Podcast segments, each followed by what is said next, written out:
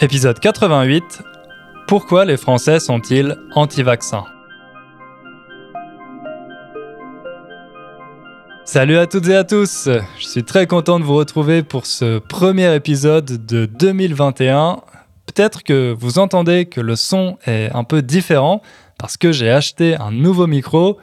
Donc, si je ne me suis pas trompé dans les réglages, la qualité audio devrait être meilleure qu'avant. D'autant plus que maintenant, il y a un ingénieur du son qui va s'occuper de monter, euh, d'éditer les épisodes. Cet euh, ingénieur du son, c'est Chris, un Américain qui est aussi un fidèle auditeur du podcast. Donc j'en profite pour le saluer vu que c'est lui qui va monter cet épisode. Bienvenue dans l'équipe, Chris. Euh, maintenant, pour bien commencer l'année, on va essayer d'être optimiste. Espérons que 2021 sera moins chaotique que 2020. Euh, voilà, on n'en demande pas trop, on n'est pas trop exigeant. Et si possible, bien sûr, espérons qu'on viendra à bout euh, de cette pandémie. À vrai dire, on a quelques raisons d'être optimiste, euh, notamment les vaccins qui ont commencé à arriver un peu partout. D'ailleurs, le mot vaccin est sur toutes les lèvres depuis quelques semaines. Tout le monde ne parle que de ça. Mais en France, mes compatriotes n'ont pas hâte euh, de se faire vacciner contre le Covid. En fait, ils sont plutôt sceptiques. Et oui, on est comme ça, nous les Français, euh, on n'aime pas se réjouir trop vite, on a besoin d'être euh, convaincus. Selon les sondages, grosso modo, un Français sur deux ne veut pas du vaccin contre le Covid. Alors ça fait beaucoup, euh, si la moitié des Français refusent de se faire vacciner, on va avoir du mal à atteindre l'immunité collective. Mais en même temps, leurs arguments pour euh, justifier ce refus semblent euh, assez raisonnables. Ils disent qu'ils ont peur des effets secondaires de ces vaccins, que les laboratoires n'ont pas assez de recul pour bien en mesurer les risques et qu'ils ont des doutes sur leur efficacité. Le problème, c'est que leur euh, scepticisme ne concerne pas uniquement ce vaccin. En 2018, l'ONG britannique Wellcome euh, a mené une grande étude pour euh, comparer l'attitude des citoyens de 144 pays sur les questions de santé publique. Une des questions de ce sondage, c'était Pensez-vous que les vaccins sont sûrs? Autrement dit, que les vaccins ne sont pas dangereux. Et vous savez qui a le plus souvent répondu non à cette question? Les Français, bien sûr. Un tiers, autrement dit 33% des Français, pensent que les vaccins ne sont pas sûrs. Pour comparer, euh, la moyenne mondiale pour cette question, c'était 7%, donc 5 euh, fois moins que les Français. Alors, ça peut sembler paradoxal parce que la France est le pays de Louis Pasteur, l'homme qui a inventé le vaccin contre la rage et euh, popularisé la technique de vaccination. La France, c'est aussi l'un des pays où il y a le plus de vaccins obligatoires pour les enfants. Euh, depuis 2018, il y a 11 vaccins obligatoires en France, alors qu'en Allemagne ou au Royaume-Uni, d'après mes recherches, il n'y en a aucun. Il y a seulement des recommandations, mais les parents sont libres de choisir. Donc voilà, c'est plutôt bizarre, non? Pourquoi les Français ont-ils cette défiance, cette désapprobation vis-à-vis des vaccins? Est-ce qu'ils ne font plus confiance euh, à la science? En fait, vous allez voir que c'est un phénomène assez récent qui s'est développé ces dix dernières années. Avant ça, et pendant longtemps, les Français étaient très favorables à la vaccination. Alors, pour tout vous dire, euh, en choisissant ce sujet, je pensais que ça me prendrait pas trop de temps. Euh, je me disais que c'était un bon thème pour euh, commencer tranquillement l'année, mais je me suis vite rendu compte que la vaccination, c'est une question beaucoup plus complexe qu'il n'y paraît. C'est un sujet très sensible qui suscite beaucoup d'émotions parce qu'il touche à notre corps ou à celui de nos enfants. C'est à la fois un choix personnel et une question de santé publique. Bref, c'est difficile d'en parler calmement. Donc on va essayer de comprendre les arguments des deux camps euh, sans tomber dans la caricature. Si la moitié des Français ont peur du vaccin contre le Covid, il faut les écouter. On ne peut pas simplement les ignorer et euh, les forcer à se faire vacciner. J'imagine que dans votre pays aussi, il y a des personnes qui ne sont pas favorables à la vaccination. Peut-être que vous-même, vous avez des doutes. Donc j'espère que cet euh, épisode vous permettra d'en apprendre davantage. Avant de commencer, je vous rappelle que la transcription de l'épisode est disponible sur euh, innerfrench.com et vous trouverez aussi les sources des articles et des études que je cite sur la page de l'épisode. Allez, c'est parti.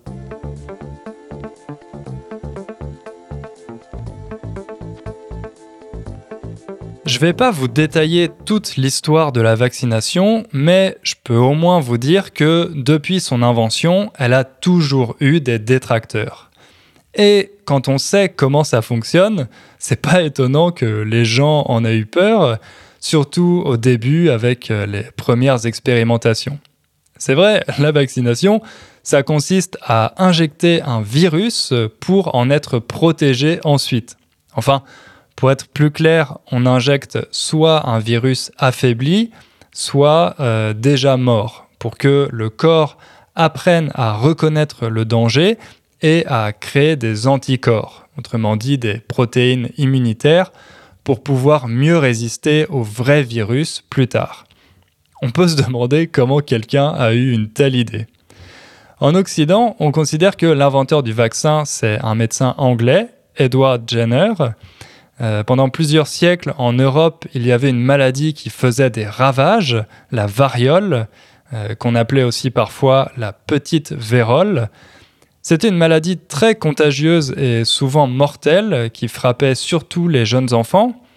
Elle était facile à identifier parce que les malades avaient des pustules, des gros boutons qui apparaissaient partout euh, sur le corps.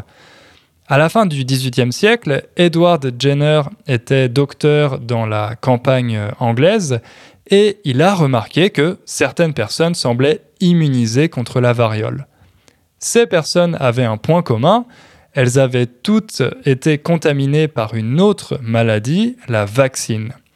La vaccine, c'était une forme de variole qui affectait principalement les vaches, mais euh, qui était bénigne pour les êtres humains.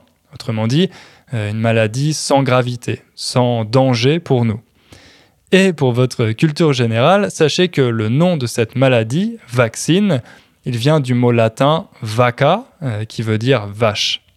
Bref, quand Edward Jenner a découvert ça, il a eu l'idée de prélever, euh, de prendre du pu d'une personne qui était malade de la vaccine et de l'inoculer à un enfant. Après ça, il a essayé de contaminer euh, cet enfant avec la variole, mais il était immunisé. C'est comme ça qu'Edward Jenner est devenu le premier médecin en Europe à expérimenter scientifiquement la vaccination. Grâce à sa découverte, les Anglais ont pu protéger leurs enfants de la variole. Mais en France, bien sûr, il est hors de question qu'on célèbre un Anglais, alors on a choisi un autre euh, héros pour la vaccination, Louis Pasteur. Environ un siècle après la découverte de Jenner, Pasteur s'est inspiré de ses recherches pour approfondir la méthode de vaccination avec d'autres maladies. Il est principalement connu pour avoir inventé le vaccin contre la rage, euh, une maladie qui était assez commune chez certains animaux sauvages et euh, mortelle pour l'homme. Néanmoins, pour Pasteur comme pour Jenner, il a fallu du temps avant de réussir à convaincre leurs collègues de l'efficacité de leur méthode. Par exemple, même si Pasteur était déjà un scientifique très respecté quand il a découvert le vaccin contre la rage, il a été très critiqué par certains médecins, notamment parce que lui, il avait une formation de chimiste, pas euh, de médecin. Donc certains médecins ne croyaient pas aux résultats de ses recherches il disait que Pasteur avait juste de la chance et que la vaccination était une chose dangereuse qu'il fallait interdire. Les institutions catholiques étaient assez réticentes à cette idée, elles aussi, mais euh, pour d'autres raisons. Ce qui les dérangeait, c'était le principe même de la vaccination, injecter le mal pour faire le bien.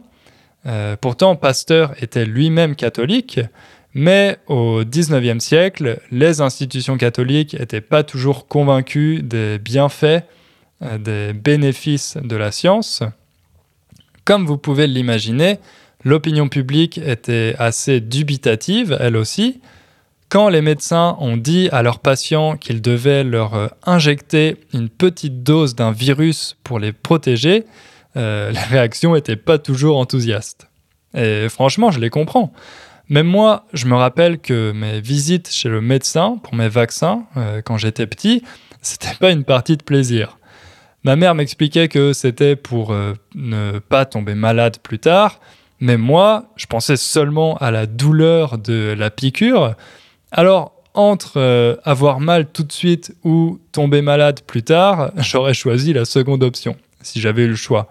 Mais heureusement, j'avais pas le choix, c'était ma mère qui décidait pour moi, donc j'ai bien reçu tous les vaccins obligatoires et euh, j'ai jamais attrapé ces maladies. Finalement, c'était ça le meilleur argument pour convaincre les sceptiques, l'efficacité des vaccins. C'est grâce aux vaccins que des maladies comme la variole, la diphtérie, la polio ou la tuberculose ont complètement ou quasiment euh, disparu, en tout cas dans les pays riches. Et pour euh, accélérer leur diffusion, il y a des pays qui ont même décidé de les imposer à leurs citoyens. Par exemple, en 1902, la France a rendu le vaccin contre la variole obligatoire. Mais justement, aujourd'hui, un siècle plus tard, dans certains pays riches, les doutes concernant la vaccination reviennent. L'étude de l'ONG britannique Wellcome, euh, que j'ai déjà citée, montre que ce sont les habitants des pays riches qui font le moins confiance au vaccin, particulièrement en Europe.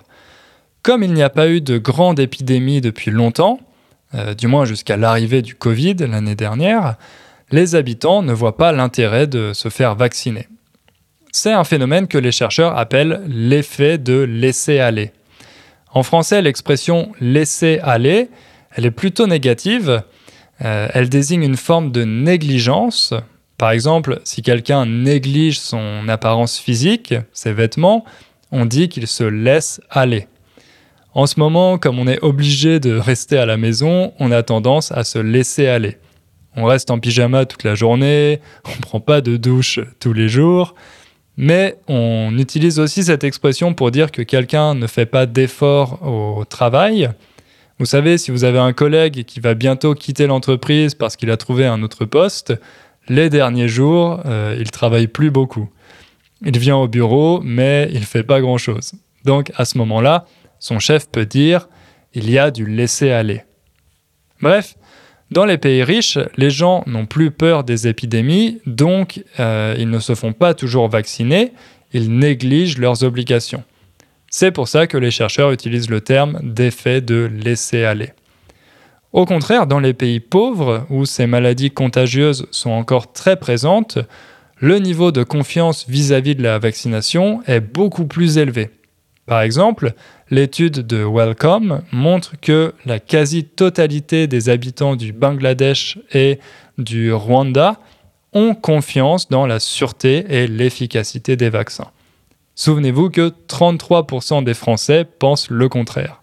Cette tendance dans les pays riches est aussi due à l'apparition de groupes anti-vaccins qui se sont rapidement développés grâce à Internet, mais ça on va en reparler un peu plus tard. D'ailleurs, cette défiance explique en partie pourquoi certaines maladies qui avaient disparu sont en train de réapparaître, comme la rougeole par exemple. La rougeole, c'est aussi une maladie qui touche les enfants et qui fait apparaître des taches rouges sur la peau. Euh, ça ressemble un peu à la variole, mais c'est beaucoup moins dangereux. Grâce au vaccin, la rougeole avait quasiment disparu, mais depuis quelques années, le nombre de cas augmente dans certains pays.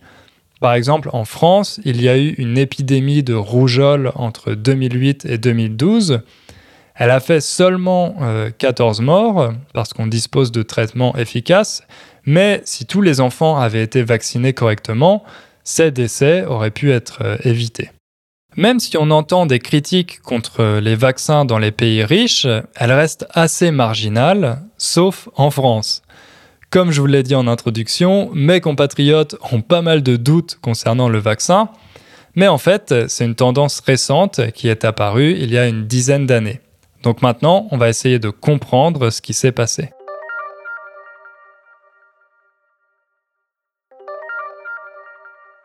Jusqu'au début des années 2000, la France faisait partie des bons élèves en matière de vaccination. Il y avait seulement entre 8 et 10% de la population qui exprimait des réticences. Rappelez-vous qu'aujourd'hui, ce taux a triplé, il est passé à 33% En fait, au XXe siècle, il y avait un fort consensus autour de cette question les Français acceptaient la vaccination comme une pratique de la médecine moderne qui permettait de sauver des millions de vies. C'était même une source de fierté nationale grâce à notre héros, Louis Pasteur, et son célèbre vaccin contre la rage. Alors, qu'est-ce qui a changé?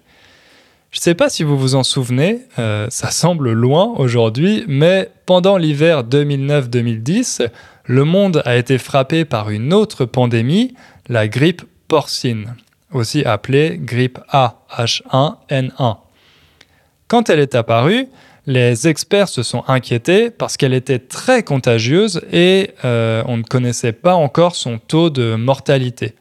Donc, en France, la ministre de la Santé a commandé des dizaines de millions de vaccins, assez pour pouvoir traiter 75% de la population, et elle a lancé une grande campagne de communication pour encourager les Français à se faire vacciner. Mais rapidement, on s'est rendu compte que cette grippe était beaucoup moins dangereuse que ce qu'on pensait au départ. Résultat, seuls 8% des Français ont décidé de se faire vacciner, mais la ministre de la Santé n'a pas pu annuler les commandes de vaccins, donc la note a été salée. Ah oui, ça c'est une expression familière une note salée. On dit aussi une addition salée.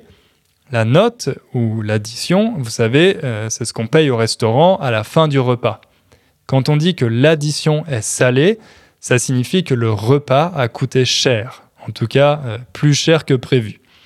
Mais on n'utilise pas cette expression uniquement au restaurant, on l'utilise aussi euh, de manière générale pour dire que quelque chose coûte plus cher que prévu. Bref, après avoir acheté tous ces vaccins contre la grippe A pour rien, la note a été salée pour la France. À ce moment-là, des rumeurs ont commencé à se répandre, euh, des rumeurs disant que le gouvernement français avait commandé tous ces vaccins seulement pour enrichir les groupes pharmaceutiques. Ça, cette euh, accusation de collusion entre l'État et euh, des grands groupes industriels, en particulier ici dans le domaine pharmaceutique, c'était pas quelque chose de nouveau. Mais l'ampleur du gaspillage, euh, de tout cet argent jeté par les fenêtres, dépensé pour rien, ça a beaucoup énervé les Français, d'autant plus euh, dans le contexte de crise économique de l'époque. Au même moment, il y a eu un autre scandale sanitaire, l'affaire du Mediator. Le Mediator, c'était un médicament contre le diabète produit par un laboratoire français, le laboratoire Servier, qui a été commercialisé pour la première fois en 1976. C'était un médicament qui coupait la faim, euh, qui coupait l'appétit. Donc, des médecins le prescrivaient aussi aux patients qui voulaient perdre du poids. Le problème, c'est que dans les années 90, certains experts se sont rendus compte que le médiateur favorisait l'apparition de risques cardiaques, il perturbait le bon fonctionnement du cœur, donc les Italiens l'ont interdit en 1999 et les Espagnols en 2003. Mais en France, il est resté sur le marché jusqu'en 2009, année où l'Agence nationale de sécurité du médicament l'a enfin interdit. Une étude publiée en 2011 a estimé qu'il y avait eu entre 500 et 2000 décès liés au Mediator en France.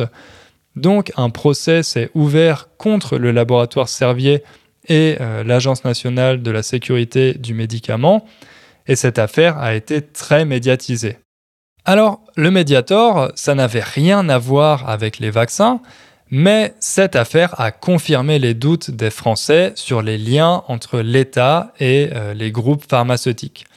Et là, on arrive au cœur du problème. Si certains Français ont des doutes quant à la sûreté des vaccins, c'est en partie parce qu'ils ne font plus confiance au gouvernement. C'est ça le problème de fond, un manque de confiance. En tout cas, c'est la conclusion d'une étude publiée en novembre dernier, euh, une étude de la très sérieuse fondation Jean Jaurès. Cette étude a essayé d'établir le profil de ces Français qui refusent de se faire vacciner contre le Covid, soit environ la moitié de mes compatriotes. Ici, on ne peut pas les appeler anti-vaccins parce que ça concerne uniquement un vaccin bien spécifique.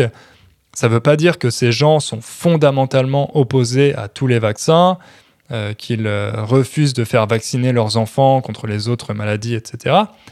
Simplement euh, qu'ils n'ont pas l'intention de se faire vacciner contre le Covid. Alors, dans cette étude, il y a certains résultats qui m'ont surpris. Par exemple, que les personnes croyantes, les personnes qui croient en une religion, eh bien, elles font plus confiance au vaccin que la moyenne. Ça a bien changé depuis le 19e siècle. L'étude montre aussi que les femmes ont généralement plus peur des effets secondaires du vaccin que les hommes. Ça, ça semble assez logique vu que beaucoup de femmes ont souffert des effets secondaires de la pilule contraceptive et aussi parce qu'elles doivent faire très attention à leur santé quand elles sont enceintes, euh, quand elles attendent un enfant. Mais à votre avis, quel est le principal point commun de ces Français qui ne veulent pas du vaccin contre le Covid? En fait, c'est pas la religion ni le sexe, c'est pas non plus la profession ni le niveau d'éducation, non, d'après cette étude, leur euh, principal point commun, c'est la proximité partisane, autrement dit, leur euh, préférence politique. Les personnes qui refusent ce nouveau vaccin sont généralement des électeurs des partis populistes, soit de l'extrême droite, euh, la candidate Marine Le Pen, soit de l'extrême gauche, avec Jean-Luc Mélenchon. À première vue, ça peut sembler bizarre, euh, puisque ces deux politiciens ont des idées complètement opposées. Mais ils ont une chose en commun, ils sont tous les deux anti-système. Ils pensent que les partis traditionnels de gauche et de droite ont plongé la France dans une crise profonde, une crise que le parti centriste d'Emmanuel Macron n'a fait qu'aggraver. Ce sont eux qui critiquent le plus durement le gouvernement actuel, donc, naturellement, les gens qui ne font plus confiance à l'État, eh bien, euh, ils sont séduits par ces arguments. Donc, l'auteur de cette étude, le professeur Antoine Bristiel, il pense que cette défiance vis-à-vis du nouveau vaccin, c'est d'abord un problème de confiance entre les Français et leur gouvernement. Ça, c'est pas vraiment une découverte, puisqu'il y a d'autres études récentes qui ont montré que dans les pays où les citoyens ont confiance en leurs responsables politiques, ils respectent mieux les gestes barrières, le port du masque, et euh, ils sont davantage pro-vaccination que dans les pays où euh, cette confiance fait défaut. Malheureusement, en France, les sondages montrent que euh, depuis une vingtaine d'années, les Français font de moins en moins confiance au gouvernement. Et ce problème est aggravé par l'attitude paternaliste des responsables politiques, en particulier du président actuel. Au lieu d'être pédagogue, euh, d'expliquer la situation aux Français et de les laisser choisir, le gouvernement impose des mesures. Par exemple, en 2018, le nombre de vaccins obligatoires pour les enfants est passé de 3 à 11 faisant de la France l'un des pays où cette obligation est la plus grande et euh, sans vraiment en expliquer les raisons aux parents. On leur a dit c'est comme ça et c'est tout, faites ce qu'on vous dit et ne posez pas de questions. Donc il n'est pas étonnant que certains parents se rebellent et euh, en aient marre de ces vaccins. Le pire, c'est que cette attitude paternaliste obtient rarement de bons résultats. C'est le cas avec le Covid. La majorité des Français pensent que le gouvernement a très mal géré la crise sanitaire. Par exemple, les premières semaines, il y a eu de nombreux messages contradictoires euh, concernant les masques. Au début, le message officiel, c'était que les masques étaient inutiles pour ralentir le virus et que ça servait à rien d'en acheter. Mais en réalité, le gouvernement a fait cette déclaration parce que la France n'avait pas de stock de masques suffisant pour euh, le personnel soignant, autrement dit les gens qui travaillent dans les hôpitaux, euh, etc. Donc il a essayé de gagner du temps et bien sûr, quelques semaines plus tard, le message a changé. Le gouvernement a rendu le port du masque obligatoire pour tous les Français. Ça, c'est seulement un exemple parmi d'autres, et la France n'est pas un cas isolé. J'imagine que dans votre pays aussi, il y a beaucoup de personnes qui pensent que le gouvernement a fait des erreurs dans la gestion de cette crise sanitaire. Mais le problème pour les Français, c'est que si l'État joue ce rôle paternaliste, il doit être capable d'assumer ses responsabilités et de vraiment protéger les citoyens. Sinon, la confiance disparaît. Et malheureusement, c'est ce qui s'est passé l'année dernière. Ce qui est vraiment inquiétant, c'est qu'aujourd'hui, même le personnel soignant ne fait plus confiance au gouvernement. Par exemple, en décembre, une étude a été menée auprès du personnel dans les EHPAD. Les EHPAD, ce sont euh, les établissements pour les personnes âgées dépendantes, autrement dit les personnes âgées qui ont besoin d'une aide médicale euh, quotidienne. Cette étude a montré que dans les EHPAD, seul un employé sur cinq voulait se faire vacciner contre le Covid, seulement 19% du personnel de santé. C'est vraiment problématique vu que les résidents des EHPAD sont très vulnérables. Donc, si les gens qui s'occupent d'eux euh, ne sont pas vaccinés, le risque de contamination augmente. Mais on ne peut pas leur en vouloir, on ne peut pas être en colère contre les employés des EHPAD. Comme je l'ai dit en introduction, les principales raisons évoquées par euh, les Français qui refusent ce vaccin contre le Covid, c'est qu'ils ont peur des effets secondaires et qu'il doute de son efficacité. Honnêtement, euh, ce sont des doutes légitimes. Au début de l'épidémie, on nous avait dit que le premier vaccin n'arriverait pas avant au moins deux ans. Et là, en seulement quelques mois, plusieurs vaccins ont été développés et commercialisés. Euh, c'est normal que les gens s'inquiètent des effets secondaires. C'est au gouvernement de rassurer et convaincre les Français, de leur expliquer comment ce vaccin fonctionne, pourquoi les études qui ont été faites par les laboratoires sont fiables, pourquoi la production a été plus rapide que prévu? Mais malheureusement, cet effort de pédagogie n'a pas été fait en France, donc mes compatriotes sont sceptiques. Justement, j'ai une anecdote qui illustre bien ça. Euh, quand j'ai parlé du vaccin à mon père, il m'a répondu que lui, il ne se ferait pas vacciner. Et il a utilisé exactement les mêmes arguments les effets secondaires, les doutes sur l'efficacité, sachant que le virus continue de muter. À la fin, il m'a dit que Macron et ses ministres se fassent vacciner les premiers en public avec un huissier pour contrôler qu'ils se font bien injecter le vaccin et pas euh, de l'eau. Et ensuite, moi, j'accepterai de le faire.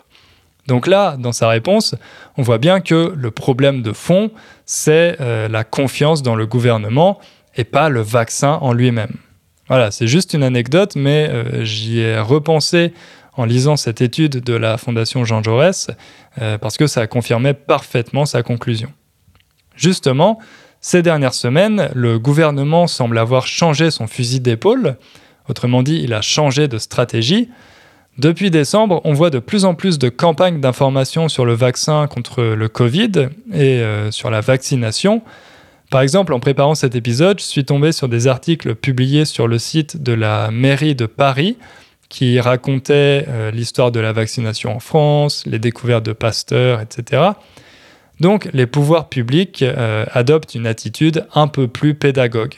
Mais on peut se demander si c'est pas trop tard, parce que dans cette guerre d'opinion, il y a un groupe qui a pris beaucoup d'avance, les anti-vaccins. Ça fait déjà plusieurs années que les anti-vaccins sont très actifs sur Internet, et vous allez voir que grâce à la crise du Covid, aujourd'hui, ils sont plus puissants que jamais.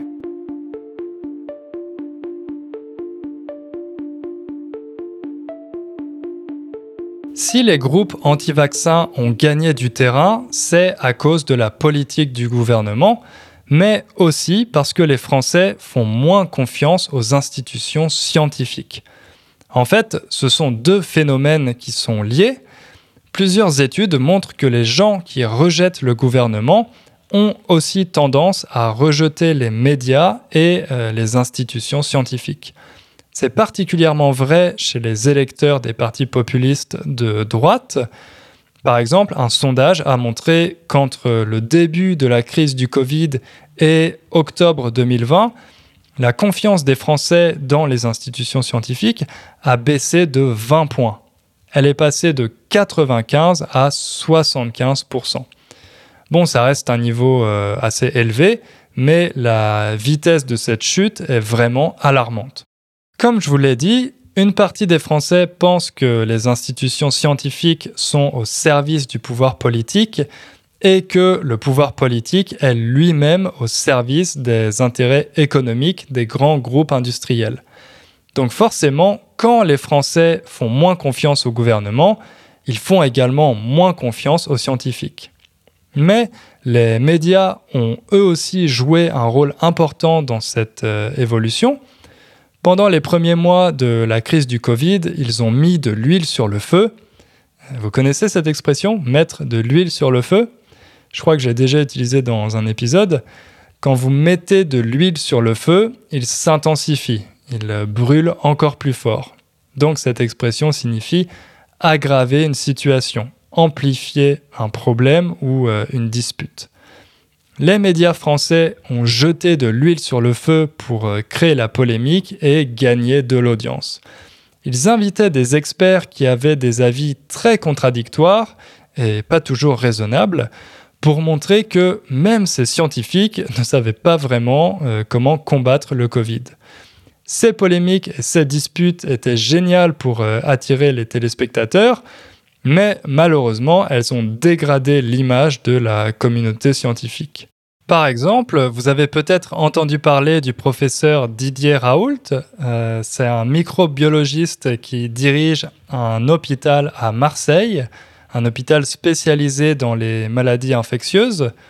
Au début de l'épidémie de Covid, il a essayé un traitement expérimental basé sur euh, l'hydroxychloroquine, une molécule qui est utilisée depuis longtemps pour combattre le paludisme, euh, qui ne coûte pas cher à produire et euh, qui est disponible facilement. Avec son équipe, il a ensuite publié une étude avec des résultats prometteurs. Pendant un moment, on a cru que l'hydroxychloroquine serait un traitement miracle pour sauver la planète. Le professeur Raoult est devenu une star en quelques semaines. Il était invité sur tous les plateaux de télévision. Sa chaîne YouTube a gagné des centaines de milliers d'abonnés. Sur Facebook, plein de groupes sont apparus pour le soutenir. C'était un personnage rassurant pour les Français, beaucoup plus rassurant que le gouvernement.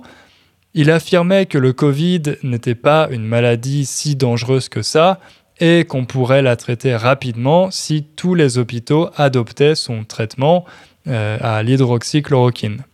Mais les autres médecins n'étaient pas convaincus de l'efficacité de ce médicament pour combattre le Covid. Après la publication de l'étude réalisée par le professeur Raoult, beaucoup d'experts internationaux ont critiqué sa méthodologie et contesté ses résultats. Ils ont même montré que l'utilisation d'hydroxychloroquine était dangereuse pour euh, certains patients, si bien qu'à la fin du mois de mai, le gouvernement français a décidé d'interdire ce traitement. Malgré cette interdiction, le professeur Raoult a gardé son aura, euh, il est même devenu un symbole, un symbole de courage et de résistance face euh, au pouvoir politique il a continué de gagner des supporters et euh, de l'influence. Justement, sur Facebook, les anti-vaccins ont rejoint les groupes de fans du professeur Raoult. En fait, jusqu'à la crise du Covid, les anti-vaccins étaient assez peu nombreux en France. Euh, ils reprenaient juste certains arguments bien connus, notamment que la vaccination des enfants augmente le risque d'autisme. Je ne vais pas entrer euh, dans la polémique ici, cet argument a déjà été démenti par euh, des dizaines d'études, Mais voilà, avec le développement des réseaux sociaux, la communauté des anti-vaccins a commencé à se fédérer et le Covid lui a permis de faire des nouveaux adeptes, autrement dit de convaincre de nouvelles personnes. En quelques semaines, des chaînes de youtubeurs anti-vaccins ont gagné des centaines de milliers d'abonnés. Ces youtubeurs sont devenus plus populaires que certains médias traditionnels. Sur Facebook, les groupes de soutien au professeur Raoult se sont progressivement transformés en groupes anti-masques, puis anti-vaccins. Mais pourquoi ces groupes ont-ils grandi aussi vite? Eh bien tout simplement grâce aux algorithmes. Facebook et YouTube adorent ce type de contenu polémique parce qu'il provoque beaucoup de réactions et d'interactions. Par exemple, les gens voient une théorie selon laquelle le gouvernement a interdit le traitement du professeur Raoult pour que les groupes pharmaceutiques puissent s'enrichir en vendant un vaccin, et forcément ça provoque des réactions. Les gens qui lisent ça sont en colère, alors ils partagent cette théorie avec tous leurs contacts pour euh, les informer du complot. Ce contenu devient viral, comme le Covid, donc Facebook et YouTube gagnent plus d'argent grâce euh, à la publicité. Résultat, les réseaux sociaux donnent encore plus de place à ces contenus et la communauté continue de grandir. En même temps, chaque euh, personne se retrouve de plus en plus enfermée dans sa bulle, une bulle qui renforce quotidiennement ses croyances avec des nouveaux articles, des nouvelles vidéos. Bon, là j'ai résumé ce mécanisme, mais euh, si ça vous intéresse et que vous voulez en savoir plus, je vous conseille de regarder le documentaire de Social Dilemma sur Netflix euh, qui explique bien tout ça. J'en profite juste pour vous dire quelques mots sur un autre documentaire qui a fait polémique en France à la fin de l'année dernière, un documentaire intitulé Hold Up ou Hold Up comme on le prononce à la française. En gros, c'est un documentaire de 2h45 qui fait la synthèse de toutes les théories du complot concernant le Covid. Il commence par critiquer la façon dont le gouvernement a géré la crise sanitaire et progressivement, il présente des arguments pour montrer qu'en réalité, c'est le gouvernement lui-même qui a créé le Covid avec l'aide des grandes entreprises pharmaceutiques et technologiques. Selon euh, les auteurs de cette théorie, les personnes les plus riches de la planète, notamment euh, Bill Gates, ont inventé ce virus pour ensuite forcer les gens à se faire vacciner, car dans ce nouveau vaccin, il y a des nanoparticules qui permettront à Bill Gates et euh, aux grandes entreprises de contrôler les gens grâce à la 5G. C'est une théorie qu'on appelle le nouvel ordre mondial. Alors, je vous avoue que j'ai pas regardé ce documentaire, donc peut-être que je caricature un peu, euh, mais d'après les résumés que j'ai lus, c'est euh, l'idée centrale. Ça peut vous sembler ridicule, mais ce documentaire a eu un énorme succès. Il a été vu des millions de fois en quelques jours grâce encore une fois aux réseaux sociaux il a eu une telle influence sur l'opinion publique que les médias traditionnels ont décidé d'en parler et de démentir les arguments un par un. Mais évidemment, comme cette théorie affirme que les médias aussi font partie du complot, euh, ça n'a fait que renforcer leurs arguments. Et surtout, ça a renforcé la méfiance et la défiance d'une partie des Français contre le gouvernement.